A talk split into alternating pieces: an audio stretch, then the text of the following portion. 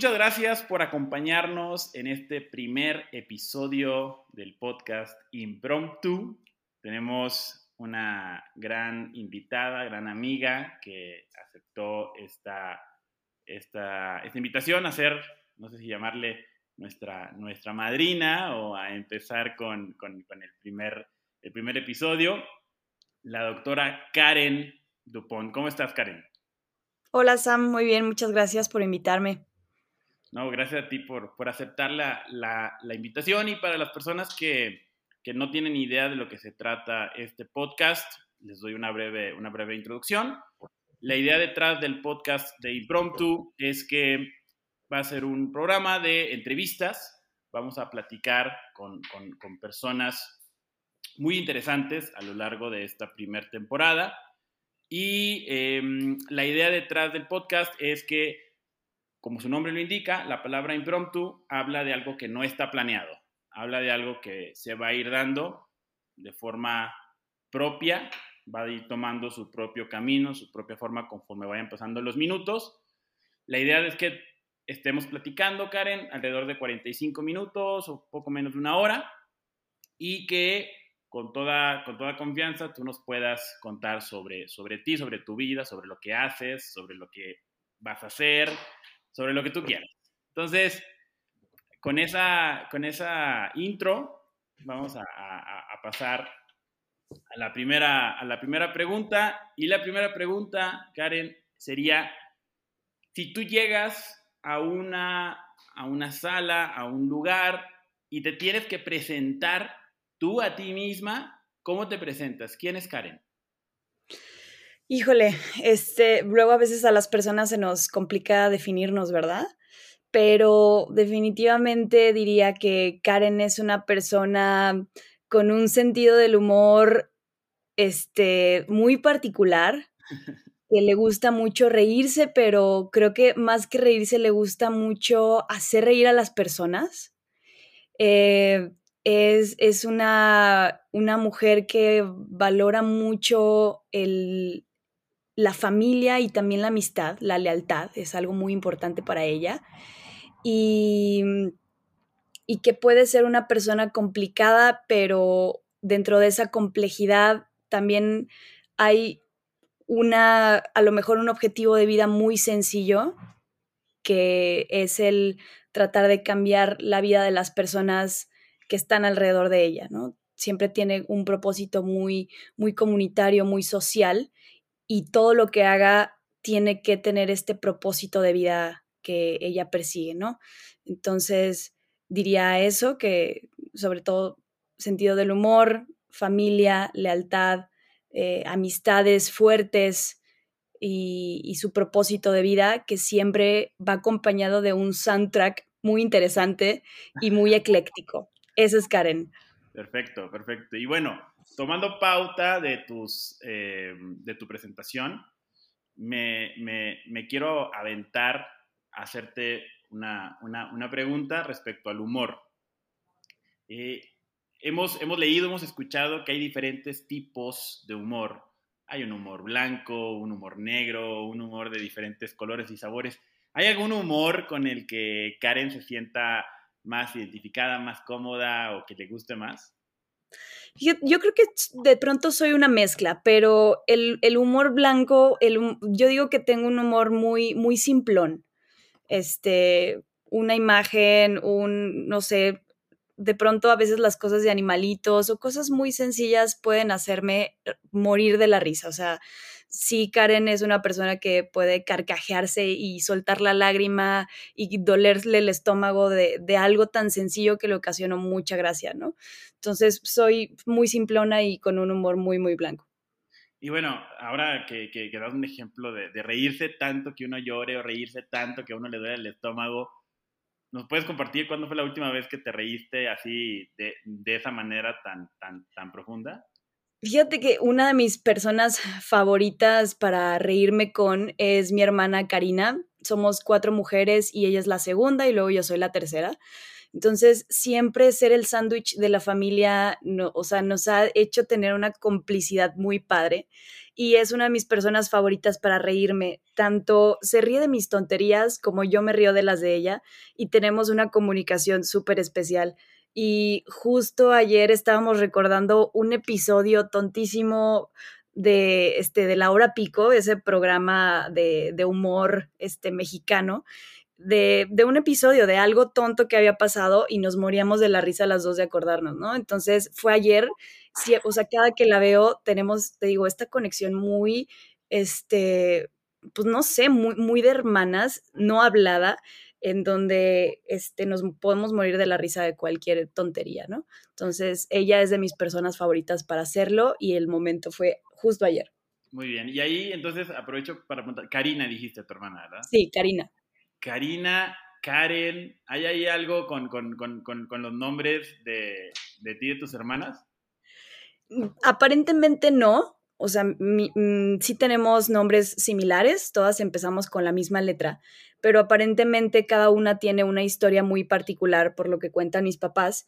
Y pues ya cuando nació mi última hermana, casualmente dijeron, es una casualidad que todas hayan sido con la letra K, pero este, sí, somos, mi hermana más grande es Carla, después es Karina, yo soy Karen y la más chica es Carol, ¿no? Entonces ahí el trabalenguas de, de las hermanas pero eso, aparentemente no había un motivo de, o una razón, o, no estuvo planeado el que nos pusieran los nombres así, y cada uno tiene como su particularidad, pero al final, este, pues no sé, en algunos lados somos las, las 4K en la familia sobre todo, ¿no? Y es algo que, que pues está padre, pero también para mi mamá creo que siempre fue un trabalenguas tratar de hablarnos a una, a otra y confundirse con los nombres, es algo que todavía pasa hasta la fecha. Bueno, y, si quieres, ya que estamos hablando un poco más de la familia, vamos a ahondar un poco más ahí antes pasarnos a otros temas que también, que también son muy, muy interesantes en, tu vida. ¿Qué recuerdas, qué recuerdas de, tu, de tu infancia, Karen? ¿Dónde, ¿Dónde naciste? ¿Dónde creciste? ¿Qué te, ¿Qué te gustaba hacer cuando eras niña? Mm, nací en León, Guanajuato he pasado la gran parte de mi vida aquí, este, en realidad pues toda mi vida, aquí he estudiado, he ido a la escuela, aquí ha sucedido, se ha desarrollado toda mi vida, este, eh, ¿de qué me acuerdo de mi infancia?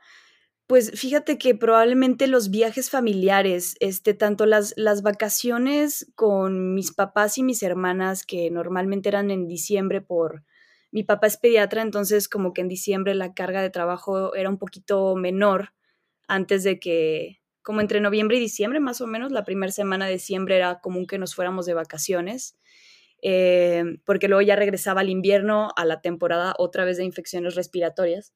Y esos viajes los recuerdo mucho, ¿no? O sea, como viajes en donde mi papá apagaba el celular y era alberca, playa, este, comer rico, tirarte en, el camastro, eh, pero también hacia con la familia de mi mamá teníamos como dinámicas de viajes anuales, este, sobre todo o Acapulco en Semana Santa y donde iba toda la familia, tíos, primos, demás, o viajes con mis abuelitos este, hacia el sur del, del país, hacia Cancún. Entonces nos íbamos en un viaje de dos, tres semanas con mis abuelos y era visitar, este, viaje hacia todo el sur, ¿no? Me refiero que de chica, pues conocí muy bien eh, Oaxaca, Tabasco, este, pues hacia algunos pueblos de Quintana Roo, hasta llegar a Cancún y luego de regreso. Entonces, esos, esos viajes para mí fueron, o sea, tengo muchísimos recuerdos de eso, de conocer sobre todo, este, pues,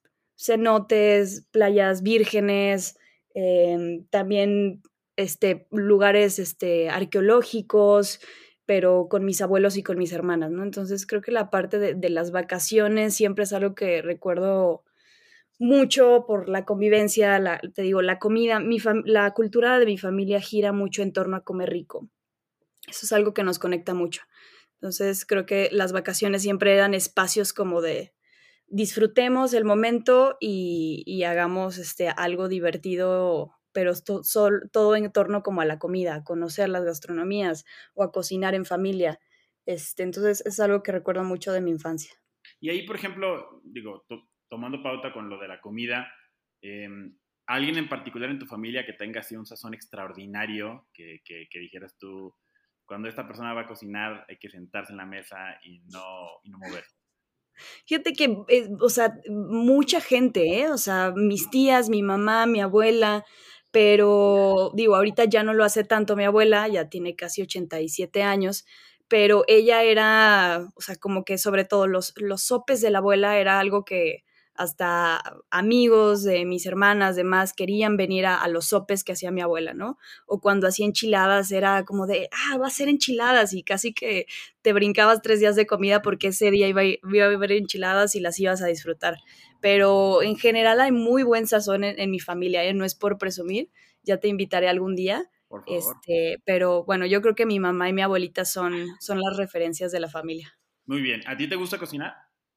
Sí me gusta, debo de decir que no lo hago tan seguido, trato, sobre todo también por, me gusta saber qué me estoy comiendo. Entonces, yo involucrarme en el proceso de ir a comprar al mercado o al súper mis ingredientes y ver qué voy a hacer, me gusta mucho. Probablemente no tenga el mejor sazón del mundo, pero sí lo disfruto. Y este, bueno, tú sabes que me fui a vivir a Monterrey hace este, unos meses, estando allá y, la cultura del, del asado tan grande que está que hay en Monterrey, eh, luego me he permitido por ahí hacer algunas cosillas, ¿no? Entonces ya he hecho mi, propia birria desde cero, este, ahí he experimentado con algunos cortes, alguna picaña, y yo creo que, o sea, voy aprendiendo cosas, pero espero en algún momento encontrar mi sazón muy particular. Muy bien, muy bien. ¿Tienes algún platillo favorito? Sí, el más sencillo que te puedas imaginar. Soy amante de las quesadillas. Es algo que me puede fascinar, lo puedo comer todos los días, con guisado, sin guisado. Es mi comida favorita de siempre. Mi mamá me dice que soy la reina de las quesadillas. Y como segundo, que si es un plato más elaborado, me gusta mucho el ramen. Ok, ok, el ramen es muy, muy, muy rico. Este, tuve oportunidad de probarlo varias veces durante el año de la maestría. Este, pero a ver, digo, nada más para, para meter un poquito de ruido aquí en la discusión, la quesadilla con queso o sin queso. No, con queso, 100%. Ah, ok, muy bien. Entonces las quesadillas llevan queso, según la doctora Karen. Muy bien. Eh, no hay de otras, no hay de otras. Muy bien, muy bien, muy bien. Bueno, vamos a pasar, vamos a pasar, Karen, un poquito a hablar ahora de lo que eh, decidiste estudiar porque hasta ahorita no lo hemos, no, lo hemos dicho, pero tú estudiaste medicina, ¿correcto? Y la pregunta sería, ¿por qué estudiaste medicina? Esa es la, pregunta. Creo que es bastante directa. Hay, hay ahí un poco de, antecedentes. De, bueno, ya les, les platicaba que mi papá es pediatra y de chica este, sí algo que, me gustaba mucho era acompañarlo al hospital. O sea, él decía, voy a pasar mi visita a los recién nacidos o a los, los, cuartos y luego a veces lo acompañábamos los sábados y decía, ¿alguien me quiere acompañar? Y yo a veces le decía, sí, yo me bajo contigo. Entonces me llevaba al hospital, me llevaba al cunero, veía los bebitos, demás, ¿no? Para mí era este, como, como una especie de bonding time con, con él porque trabajaba mucho, digo, todavía lo hace. Y, siento que eso siempre tuve cierta atracción hacia la ciencia y como mi papá era médico, pues mucho más hacia el área de las ciencias de la salud, ¿no? Y ya cuando tenía que elegir carrera tenía varias opciones. Tenía la opción, me gustaba mucho, eh, pensaba a lo mejor en hacer biomedicina o biotecnología, porque creo que luego también tengo que un perfil medio ingenieril, este, como muy metodológica, hasta puede ser cuadrada en algunas cosas. Em, y también gastronomía, siempre me llamó la atención, te digo, nunca me he definido como alguien que tiene un súper sazón o mucho talento, pero la comida me, genera mucha curiosidad, ¿no? Entonces estaba entre esas y ya estaba a punto de, pues, de tomar la decisión de qué exámenes y todo.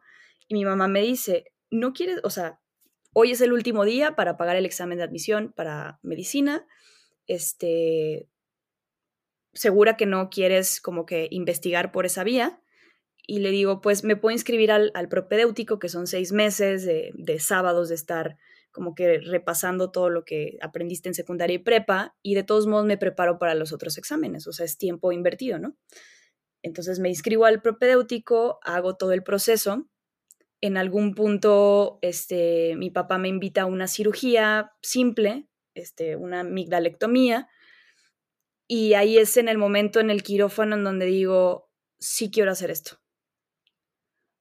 O sea, sí, sí es algo que quiero hacer, sí es algo que quiero explorar, voy a terminar el propéutico y voy a hacer el examen, ¿no?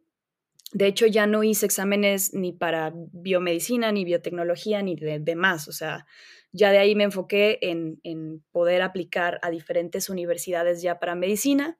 Hice examen en la Universidad de San Luis Potosí, en, en TEC de Monterrey, Campus Monterrey, en la UNAM este, y en la Facultad de, Medicina de, de, Guanajuato. Y pues al final entré a Guanajuato, o sea, por decisión también, pero creo que fue eso, o sea, fue siempre como una curiosidad ahí constante, latente, y hasta que no llegué como a un quirófano y ver la dinámica, este, fue donde ahí sucedió como el chispazo, ¿no? De hecho, durante toda la carrera, eh, yo fui con la mentalidad de quiero hacer cirugía y todavía hasta el último año dije quiero hacer cirugía. Eso cambió hasta, hasta el servicio social en donde yo me replanteé y dije, es, o sea, ¿sí es cirugía lo que quieres? Y ahí fue donde cambió. Pero creo que fue ese instante lo que tengo muy claro que ahí tomé la decisión, ¿no? Ok, entonces gracias, por decirlo de una manera eh, sencilla, gracias a, tu papá, que, que, es médico y que tenía esas oportunidades para hacer bonding con él al acompañarlo, y gracias a ese par de amígdalas que se tuvieron que retirar ese día, es que tuvimos, tuvimos a la doctora Karen. Sí, creo que, o sea, al final no es que quisiera estudiar lo mismo que mi papá, pero al final el, ver lo apasionado que es, el compromiso tan fuerte que tenía con su profesión y, con las infancias, ¿no? Siempre ha sido este, un doctor muy apegado a sus pacientes, ver el, reconocimiento que el paciente le da a, a, su médico de cabecera, o sea, esa dinámica era la que me llamaba mucho la atención.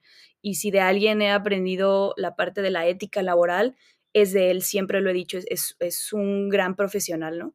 Entonces, como que ver toda esa dinámica, pero ya viéndola de manera muy concreta en, en cómo se desarrolla una cirugía, creo que fue lo que más me enamoró. Muy bien. Y ahorita nos, nos mencionabas que estaba la idea de cirugía, cirugía, cirugía, hasta el momento del, servicio social. En el momento del servicio social hubo, hubo ahí, me imagino, diferentes eventos o, anécdotas que, tal vez te hayan pasado, este, donde en un momento dijiste, giro no, no va a ser cirugía, va a ser algo más, ¿cierto? Sí. Ok, entonces, antes de, antes de ver cómo fue ese giro, ¿alguna anécdota que nos, que, nos quieras contar, que, que tengas por ahí de del, del año de servicio social? Híjole, este, pues muchísimas, pero me llamaba mucho la atención mi, zona en específico. Eh, tenía alta incidencia de cáncer de mama.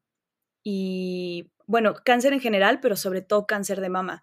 Entonces me tocaban casos complicados, ¿no? O sea, me llegaban casos de, de mujeres ya con mamas ulceradas porque ya había avanzado a tal grado que este, o sea, la gente no se había ido a tratar, pero ya escarbándole más a los casos, te das cuenta que en mucho es probablemente desde, o sea, lo voy a decir tal cual, desde o sea, los machismos, eh, la violencia este, desde el hogar, em, la parte sistémica de los servicios de salud también, y entonces ahí es en donde yo me, empezaba a cuestionar, o sea, ¿por qué esto pasa? ¿Por qué sigue pasando? ¿Por qué si hay tratamientos? ¿Por qué si hay diferentes instituciones, tanto salud como los institutos de la mujer, pero también está el DIF? O sea, ¿por qué no hemos logrado que algo prevenible o algo, algo tratable eh, deje de suceder y a este grado, ¿no? Entonces creo que en ese repensar y en ese pues siempre perfil social que, tengo, que no lo puedo negar, eh, yo decía, o sea, tiene que haber un cambio y un cambio sistémico, porque no es solamente desde la consulta del, que, que tú como doctora das, otorgas, ¿no? Tiene que haber algo más a profundidad. Entonces, en esa inquietud que a lo mejor, o sea, sin, sin exagerarte, pero yo creo que me dejaba noches sin dormir y el estar pensando, ¿qué puedo hacer mejor? Y, yo darme cuenta que no era suficiente la atención que yo daba, creo que ahí fue en donde mi perspectiva cambió, ¿no? Porque yo pensaba, o sea, me puedo volver la mejor cirujana oncóloga y aún así va a haber personas que vamos a perder en el camino por porque no fue a tiempo, por alguna negligencia de todo el sistema de atención, etc. Entonces dije, bueno, hay gente muy talentosa dentro de los quirófanos y dentro de los consultorios, pero siento que no hay tantas personas que se están enfocando en la otra parte del problema, que es fuera de los hospitales. Entonces, ¿cómo puedo yo con todo este conocimiento médico y esta formación ir a esos lugares y, empezar a hacer cambios, ¿no? Digo, no sé si, si al final este, esté logrando cambios, pero esa es mi misión, ¿no? Yo creo que sí los estás logrando, este, porque, bueno, ahorita vamos a, llegar y hablar un poco más de lo, de, lo que has hecho en estos, en estos años, Karen. Em, pero en particular me interesa que, que, hablemos un poco más sobre esa parte de los otros determinantes de la salud fuera de la clínica, fuera del hospital, fuera de la pastilla o de la inyección, porque como tú lo, como tú lo mencionas, hay elementos sociales que impactan la, la, vida de las personas, la salud de las personas. O sea, de nada sirve tener un gran hospital con grandes cirujanos y grandes oncólogos si las personas no tienen dinero para el camión que los va a llevar. Eh, si las personas cuando les ponen su quimioterapia regresan a su casa, no tienen alimento, no tienen una dieta balanceada que les permita recuperarse. Entonces, sobre eso, sobre eso quisiera que nos, que nos eh, enfoquemos un par, un par de minutos. ¿Cómo ves desde tu, desde tu posición de vida actual el estatus del sistema de salud en México? ¿Cómo ves el, el, el estado, sobre todo considerando lo que hemos atravesado después de esta pandemia?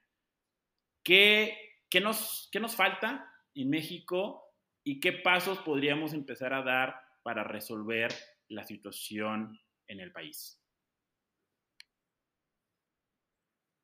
Ok, es una pregunta súper amplia, pero algo que creo que, o sea, en general creo que no es el peor sistema de salud, o sea, tenemos nuestras bondades, ¿no? Y hay grandes cosas. Creo que este, si nos vamos un poquito hacia atrás, y sin meterme en tintes políticos, eh, lo que fue oportunidades y después cómo fue cambiando este, de nombre. O sea, creo que esa plataforma era muy buena porque justamente iba enfocada a personas que no tenían seguridad social, ¿no?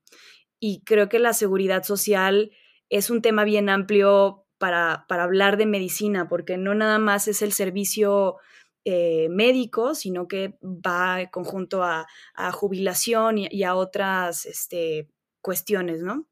Entonces creo que en seguridad social todavía hay mucho trabajo por hacer, sobre todo para estas personas que, que, trabajan en la informalidad o las personas que tienen un trabajo no remunerado, como, como sobre todo que es mayoría este, población femenina que trabaja en los hogares y, para las familias, ¿no? Entonces creo que tener un, un sistema de seguridad social eh, fortalecido y específicamente dirigido a estas poblaciones mejoraría bastante un sistema de salud en general, ¿no? Eh, digo, tú y yo lo sabemos, pero a quienes nos escuchan, el sistema de vacunación, la cartilla de vacunación son cosas extremadamente rescatables del sistema de salud que tenemos. El personal eh, es, personal entregado, es, personal apasionado que tampoco se le ha retribuido eh, en función económica y laboral como se debe, ¿no? Tenemos una fuerza laboral súper fuerte que es la parte de internos, internas y, residentes, que es eh, pobremente remunerada y que es una fuerza laboral súper fuerte en todo el sistema de salud.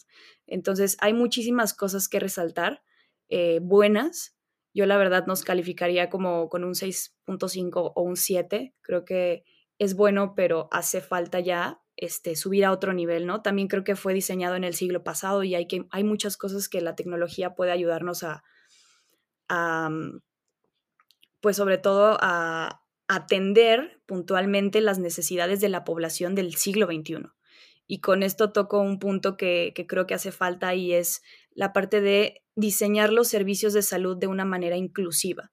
O sea, muchas de las veces se diseñan y si están más o menos bien diseñados, se diseñan para que le ayuden al proveedor de servicios de salud, es decir, a la persona profesional que te está atendiendo. Esto es eh, cómo están este, reportados los, eh, los laboratorios, por ejemplo, o, las citas, o creo que todo beneficia, no mucho, porque si, si les cuestionamos seguramente van a decir que no, pero beneficia más o está diseñado para ayudar más a, a la operación del profesional de la salud que eh, para que quien es atendido o atendida se sienta ante un buen servicio. O sea, no son amigables para la población porque nunca o muy pocas veces que yo sepa se les ha incluido en el proceso de diseño de estos mismos servicios, ¿no? Entonces creo que es algo que se tendría que modificar, cambiar. Alguien tendría que llegar a decir como de, oigan, diseñar va para unas personas quiere decir invitémosles a las mesas de estos diseños para que sean amigables para ellas, para que sean amigables para el, personal del servicio de salud y que al final también podamos, bajo herramientas tecnológicas, empezar a tener mucha más información que va a hacer que esos servicios mejoren. Entonces, a grandes rasgos, creo que es algo que, que en definitiva creo que debe suceder y que no todos los servicios de salud, no todo el sistema de salud es malo, y eso creo que también debemos de enorgullecernos de que México tiene cosas súper buenas que, incluso han sido observadas o, felicitadas a nivel mundial. Sí, no, definitivamente que, cuando estamos adentro del, país o del sistema, sí somos muy buenos muchas veces para decir es que esto está mal, esto está mal, esto está mal, pero cuando luego tienes oportunidad de ver otros sistemas de salud, y de ver y compararlos, te das cuenta que ciertamente tenemos, tenemos muchas áreas de oportunidad que se tienen que atender y resolver, pero que hay otras donde sí se hacen las cosas bien. Y, y, me gustó mucho, Karen, lo que, lo que mencionabas hace un momento de que em, una parte importante para poder mejorar cómo se hacen las cosas es que las decisiones no se tomen como en, un, en una oficina lejos, sino que se incluyan a, los, a los médicos, a los residentes, a los pacientes, a las comunidades en, esos, en estos procesos. Y esto precisamente, esto último que, que, mencionamos, de incluir a las comunidades, me lleva a la siguiente pregunta, y es que además de la atención clínica, además de ver pacientes, tú has tenido trabajos donde has estado involucrada en otros tipos de ejercicios no, no exclusivos de medicina. ¿Es correcto? Sí. ¿Que nos puedes contar un poquito, un poquito de eso, por favor? Sí, este, a veces soy muy chorera, ¿eh? entonces también como que dime, eh, ya no, necesitamos tanto contexto, pero justo en esta parte de las determinantes sociales de la salud, eh, pues si te, si te pones a ver un poquito sobre qué tratan, eh, hay una parte importante sobre las políticas, las políticas públicas o los contextos socioeconómicos ¿no? y políticos, las normas, este, los valores culturales, eh, la misma gobernanza y luego de eso, pues se vienen como a desmenuzar eh, la parte de, educación, ocupación, ingresos de las personas, hábitos, raza y demás. Entonces, también fue medio al azar pero creo que llegó en un momento muy afortunado. En el 2017 me invitan a trabajar en el laboratorio de políticas públicas del municipio de León. Y aquí es en donde me vine a empapar más sobre el proceso de diseño de políticas públicas y de cómo este, la, la innovación pública justamente se enfoca en hacer diseños inclusivos. Y ahí es en donde aprendo o, me empapo más de los, de, sobre todo de temas como metodologías de diseño, metodologías para incluir a estas personas, extraer información y sobre eso empezar a hacer diseños que les funcionen y que no solamente les funcionen, sino que eh, les dé valor, o sea, que la gente le atribuya un valor a, ciertas cosas. Y empecé a involucrarme en temas de, de, espacios públicos, este, pero también de recolección de, de desechos y, demás. O sea, en realidad ahí no solamente fue como que el tema de salud específico, sino que empecé a ver eh, todo el proceso de diseño de políticas públicas hacia toda la estructura del ayuntamiento. Y al final también hacía esta reflexión, que muchas personas me preguntaban, oye, pero estudiaste medicina, ¿por qué estás viendo un tema de, este, no sé, de, los parques de León, ¿no? No tiene nada que ver. Y yo hacía la, la conexión y les decía, es que para mí todo lo que hacemos aquí es medicina, porque al final partes de, estos, eh, de esta determinantes de la salud, pues también va a ser tus hábitos, ¿no? Y si tienes hábitos eh, de, sedentarismo o de estar todo el tiempo sentado en la oficina, pues le va a impactar directamente a tu salud. Y si yo puedo ayudar o facilitar un proceso para que los parques de León sean eh, autogestivos y sean apropiados por las mismas colonias, entonces eso va a ser directamente proporcional a que la gente sea más activa, pase más tiempo en la naturaleza o en el exterior activándose o ejercitándose o simplemente tomándose un momento de un break, ¿no? O un respiro, eh, o esta conexión con el medio ambiente o con, la naturaleza. Y eso le va a pegar directamente a tu bienestar. Entonces, yo trato de hacer como la conexión de salud en todo lo que hago, aunque como que muy, de manera muy simple no se ve esa conexión, yo empecé a conectar todo con salud y dije, es que podemos hacer salud desde todos lados desde cualquier área del ayuntamiento o desde cualquier empresa, puedes incluir el tema de salud o de cómo le estás pegando a la salud a través de estos eh, determinantes de, eh, sociales de la salud, ¿no? Entonces, ese ha sido como que un trabajo para mí y el cómo me he ido empapando de otros temas. Eh, sobre todo ahí aprendí muchísimo en el laboratorio de políticas públicas, que también tuve oportunidad de dirigirlo. Y ahora, más bien desde, desde la academia, en donde trabajo en el área cultural de una startup y que ahí también me encargo de, vigilar toda la parte de bienestar de mis empleados y empleadas, ¿no? Que, bueno, al final le estoy pegando como a todos esos temas de las determinantes de la salud a través de la prevención y no tanto de, del tratamiento. Y pues bueno, eso es lo que estoy haciendo hasta ahorita, Sam. Muy bien, y bueno, aquí ya voy a, pasar a, preguntarte de otro tema que, estoy seguro que muchos de nuestros primeros escuchas estarán ávidamente esperando que lo toquemos. Y es que, pues, después de, tu formación en medicina y tu trabajo en medicina y tu eh, preparación y trabajo en, estos otros temas, a lo mejor no tan clínicos, pero que también impactan a la salud, en medio de todo esto, se da una, invitación por parte del Foro Económico Mundial para participar en una comunidad de, jóvenes líderes que, se crea, que se llama la comunidad Global Shapers, donde ahí tenemos la, oportunidad de, encontrarnos y de conocernos. Pero no nada más, Karen, tuviste oportunidad de ser parte de uno de los, de los equipos de una ciudad, sino que también tuviste y has tenido la oportunidad de coordinar más ciudades y, ¿por qué no decirlo así, a todo el país, a todo el país de México? No sé si nos quieras compartir un poco, por favor, de esa, esa experiencia de participar en la comunidad de los Global Shapers. Claro que sí. Digo, este, luego repito mucho la palabra fortuito, pero es que en serio, creo que cuando haces algo que te apasiona y, y, creo que tienes como tu propósito de vida, las oportunidades van llegando por sí solas, ¿no?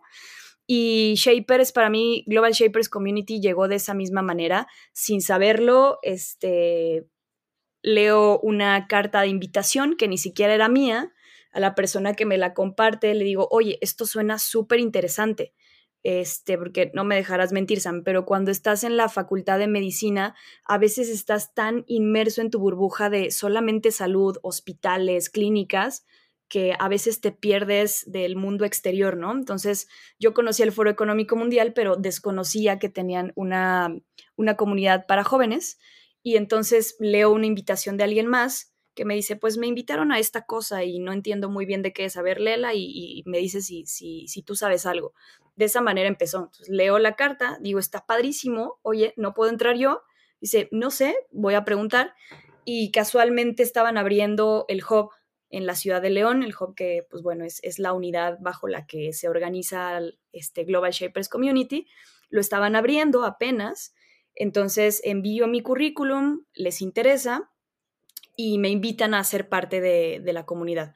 Para ese entonces yo estaba terminando la maestría de investigación clínica, entonces, este, pues ahí mi perfil pues, sonó interesante y me invitan. Entonces, soy parte de la primera generación del Hub León. Em, dos años después me toca ser curadora, que este rol es quien lidera al equipo este, durante un año.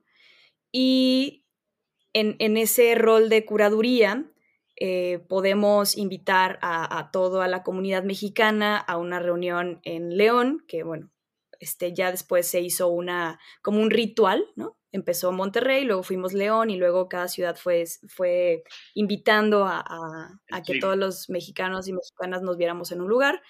Y después de eso, o sea, nos va muy bien y aplicamos para organizar la reunión eh, regional. Entonces, los shapers de la TAM fueron invitados a León para venir a esta reunión, eh, que también al parecer fue bastante bien. Y de ahí pues me permitió empezarme a conectar, empezar a, que me ubicaran mucho más porque me, me, tocaba liderar parte de ese proceso. Y un año después, este, no sé también quiénes votaron, pero algunas personas votaron para darme este nuevo cargo que tengo, que se llama Community Champion, que básicamente, como lo mencionas, me toca coordinar a las ciudades eh, y sobre todo pues apoyarles, vigilar. Entonces, para mí Shapers ha sido un, paso clave en mi vida porque es en donde me he dado cuenta de cuál es mi estilo de liderazgo, cómo irlo desarrollando y aparte alrededor de gente eh, muy lista, muy capaz, súper proactiva y, eso me ha dado la, la, capacidad de eso, de ir forjando el tipo de liderazgo que quiero, ¿no? Que no he terminado, pero hacia allá voy y el darme oportunidad de estar en plataformas en las que de otra manera hubieran sido imposibles para mí estar, ¿no? Y conectar con, con personas como tú, que, que yo decía, bueno, es que de mi generación todo el mundo se fue hacia la parte de, de la especialidad. O sea, ¿por qué, ¿por qué yo no estoy haciendo eso? Entonces venían muchos cuestionamientos a mi cabeza, el decir, ¿estoy haciendo algo mal? Porque estoy haciendo algo que no se esperaba de mí o sea, me estoy equivocando, pero luego llego a esta comunidad y encuentro a personas como Sam y gente o también local nivel, a nivel mundial con la que haces clic y con la que encuentras que el propósito de vida que tienes y lo que estás haciendo no es una locura y, que, y que vas por el buen camino y que hay plataformas juveniles y que hay muchos espacios en donde esta, estas formas de vida, estas habilidades, estas aptitudes, estos skills y herramientas son, pues son bienvenidos, ¿no? Se invita a gente que no esté haciendo las cosas de la misma manera como se esperan, porque para problemas extraordinarios hacen, hacen falta soluciones extraordinarias, ¿no?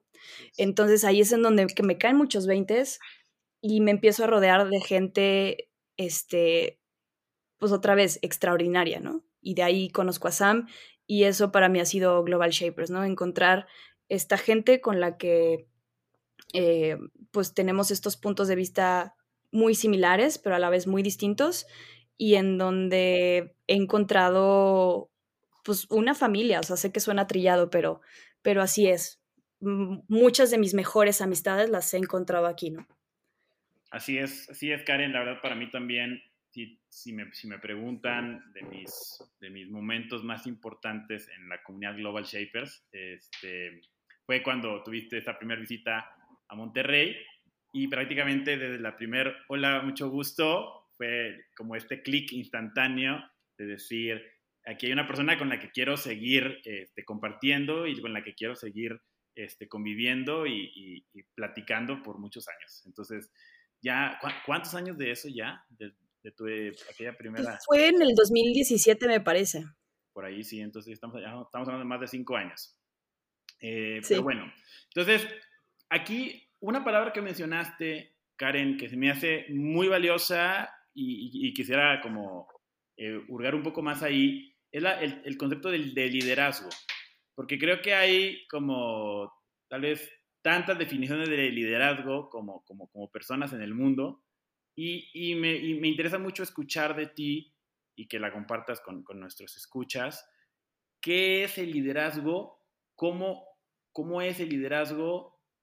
Y si alguien quiere, quiere practicarlo, eh, eh, ejercitarlo, ¿qué consejos o qué ideas le, les podrías dar? Ok. Híjole, eh, gran pregunta, pero últimamente para mí resuena mucho el concepto de liderazgo con la palabra influencia. Creo que el, el liderazgo es esta capacidad de influir eh, que tienes en, en, otras personas. Y no quiero que se, se confunda con el tema de, porque, eh, creo que muchas veces eh, para las personas liderazgo es como esa persona que está eh, levantando la voz en algún foro, que habla fuerte, que tiene como ideas claras, como no sé si me, me, doy a entender con ese concepto de liderazgo, pero creo que el liderazgo no solamente se presenta de esa forma. O sea, también hay gente experta que puede ser introvertida, que, que probablemente no tenga esa voz ruidosa, pero que a través de sus investigaciones, de sus datos, de sus conocimientos, eh, también tiene su forma de, influir la toma de decisiones o no. Entonces creo que para mí eso es el liderazgo, ¿no? La, capacidad que tienes de influir en otras personas y que puede ser positivo o negativo, ¿no? Puede ser en ambas vertientes. Y para mí algo que creo eh, que debe, fíjate, bueno, también ha sido un ejercicio muy personal, el y que me ha ayudado como a, desarrollar esa parte o ese skill es tratar de concretar, este, voy a sonar muy eh, haciéndole el, el, comercial, pero creo que Twitter es un ejercicio bien interesante, ¿no?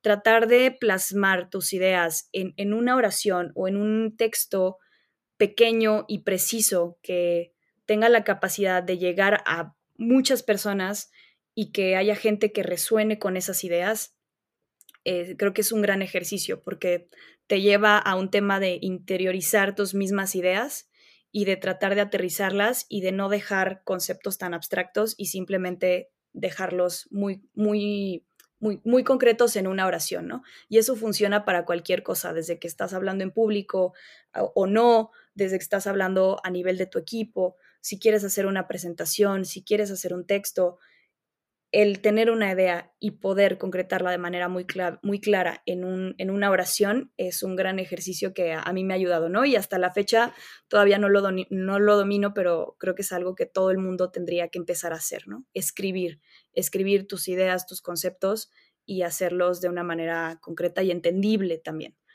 Este, y la otra parte que mencionamos, la parte de las comunidades. Sé que Global Shapers no es la única, y qué bueno que no lo sea, pero creo que el encontrarte en otros espacios con, con personas que tienen un, sentido de, de, comunidad o una visión de la vida o del mundo similar al tuyo, también te ayuda a, a salir de tu burbuja, te ayuda a, a, encontrar tu lugar en el mundo también, este, a compartir las experiencias interculturales creo que también son súper poderosas, conocer visiones de gente de otros países es algo que va a alimentar a tu propio proceso de, de pulir tu liderazgo, ¿no? Totalmente de acuerdo.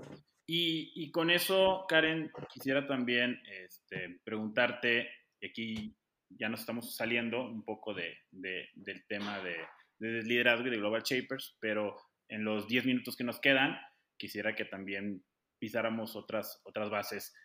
Eh, ¿Has tenido oportunidad, tú, Karen, a través de, de los últimos años, de, de, conocer y visitar otros países, otras culturas? Eh, poco, pero sí. Ok. Y en estas... Sí, en sí he tenido oportunidad. Muy bien. Y en estas oportunidades, eh, ¿hay alguna, alguna cultura, no sé si a lo mejor algún país, pero alguna cultura que te haya cautivado, que te haya llamado la atención, este, que, que, la, que la tomes como, como, alguna enseñanza que te haya, que te haya brindado? Eh, fíjate que aunque he, he, viajado poco en estos últimos años, pero no deja de maravillarme a mí mi México, o sea, me encanta. Y creo que yo te podría decir, pues sí, sí he ido, o sea, eh, he tenido oportunidad de ir a Ginebra un par de veces y de, ver cómo en una ciudad pequeña se concentran tantas culturas, gente de, tantos este, países, eh, sobre todo de tantas organizaciones en un mismo lugar. México me sigue encantando, ¿no? Siento que somos, este, no tanto como ese eh, diamante en bruto, sino que somos el diamante, pero México tiene el síndrome del impostor. Más bien México no se la cree, este, México se siente inferior a otras culturas u otros países cuando tenemos una gastronomía, una biodiversidad, unos ecosistemas y una gente increíble. Entonces, este, creo que cada que conozco a lo mejor algo del exterior regreso y digo, bueno, en México hacemos muy bien esto. En México hacemos súper rico de comer y tenemos unas raíces culinarias impresionantes. En México, este, aunque a lo mejor, no sé, este, no sé, si nos vamos a, la historia de la cochinita pibil, ¿no? O sea, se respeta al animal cuando se cocina y se trata de aprovechar la mayor parte de esa proteína y es con un respeto y un amor a, a cómo, a de dónde viene el cerdo y es un cerdo especial. O sea, cada que profundizo más en, México, creo que me encanta más. Y lejos de decir aprendí tanto del exterior, es más bien aprendí que, que no me quiero ir de México. Aprendí que por mucho que me encantaría trabajar en algún punto en el extranjero, siempre quiero regresar y hacer cosas por mi región y, y hacer que México sea cada vez mejor. Suena muy romántico, pero honestamente sí estoy enamorada de, mi país, quiero que las cosas se hagan cada vez mejor y, no me quiero ir de este mundo sin haber hecho de mi país un mejor lugar, ¿no? No nada más para mí, sino, este, lo menciono mucho, pero para mí mis sobrinos son mi inspiración, mi mayor inspiración. Todo lo hago porque ellos tengan un mejor lugar para vivir. Entonces, en, en tema cultural y de, también de motivación, yo regreso a mis raíces siempre. Muchas gracias, muchas gracias por decirlo con esa, con esa fuerza, Karen. Este, yo la verdad es que también eh, cuando, cuando tengo la, la oportunidad de, de compartir de, de, mi país con, con, con, otras personas, lo hago muy enamorado de mis, de, mis raíces y de donde, y de, donde soy. Este, y, y el escucharte eh, con esa misma pasión y con ese mismo gusto, este, el decir, quiero que México cada vez esté mejor. Eh, como dices, no, no nada más por, por, por, nosotros, sino también por, por las generaciones que están empezando a, crecer en el país. Eh, me, me, me, emociona mucho este, escucharte.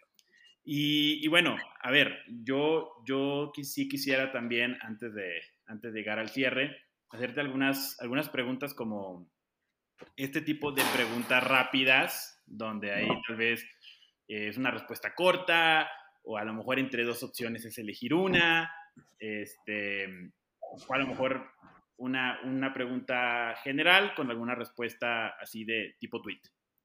Entonces, te pregunto, te pregunto primero, ¿algún deporte que, que, que, que, te guste practicar o ver? Fútbol, me gusta mucho jugar fútbol. Muy bien, muy bien.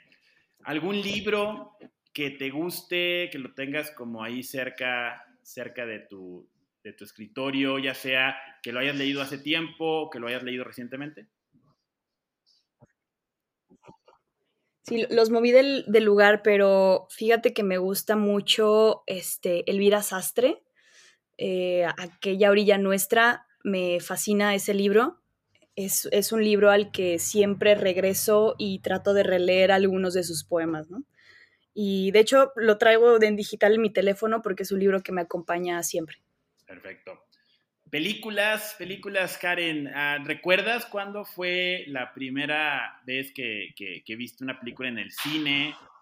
¿O recuerdas eh, alguna, alguna película que la viste y, te marcó de tal manera que la, la recomiendes? Eh, de las, no sé si fue la primera, pero de las primeras películas que llegué a ir al cine eh, fue Titanic.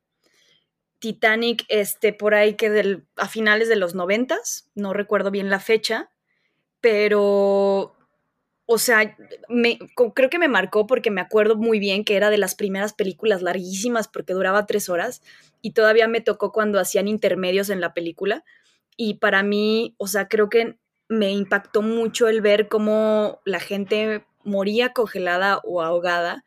Entonces creo que, este, digo, no es mi película favorita, pero así como de las primeras experiencias con el cine, eh, fue algo que, que siempre me voy a acordar, aunque estuviera chiquita, pero se quedó muy, muy grabada en mi mente, ¿no? Muy bien, muy bien. ¿Un hobby que tengas, algo que te gusta hacer en el, en el tiempo libre? ¿Qué me gusta hacer en el tiempo libre? Fíjate que últimamente, este, sembrar mis plantitas. Estoy tratando de, hacer que crezcan varios aguacates en Monterrey. Entonces ahí tengo a mis hijitos y les nivelo el agua y veo cómo están y algunos ya les salieron ramitas, entonces estoy feliz, pero es que es como una parte de desconexión también, ¿no? Muy bien. Y última pregunta, cuando estás en Monterrey, ¿qué extrañas más de León?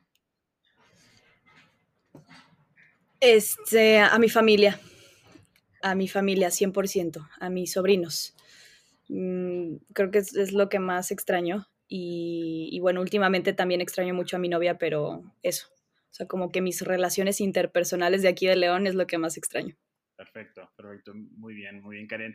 Pues muchas gracias, Karen, por esta, por esta oportunidad de, entrevistarte y, de debutar, inaugurar contigo este podcast de Impromptu. No sé si en un minuto tengas algo que nos quieras dejar este, como, como frase de cierre para las personas que llegaron hasta aquí, hasta el minuto 51 de esta entrevista, algo que les quieras decir. Mm, pues más bien como mi mantra de vida, y es que cuando haces las cosas que te gustan y las haces con pasión, la vida eventualmente te va a llevar al lugar en el que tienes que estar, ¿no? Creo que a veces nos, preocupamos mucho por tomar las decisiones correctas, por tener el trabajo correcto, por llegar al evento correcto y a veces es simplemente no perder tu, tu visión, tu propósito de vida y seguir eso y la vida eventualmente te, te regresa, ¿no? Las cosas buenas y apasionadas que hagas. Muy bien, muchísimas gracias Karen, de vuelta y a todas las personas que nos escuchan. Este fue el primer episodio del podcast Impromptu. Les invitamos a que nos sigan en redes sociales y que puedan seguir escuchando los siguientes capítulos de esta primera temporada. Nos vemos pronto. Bye.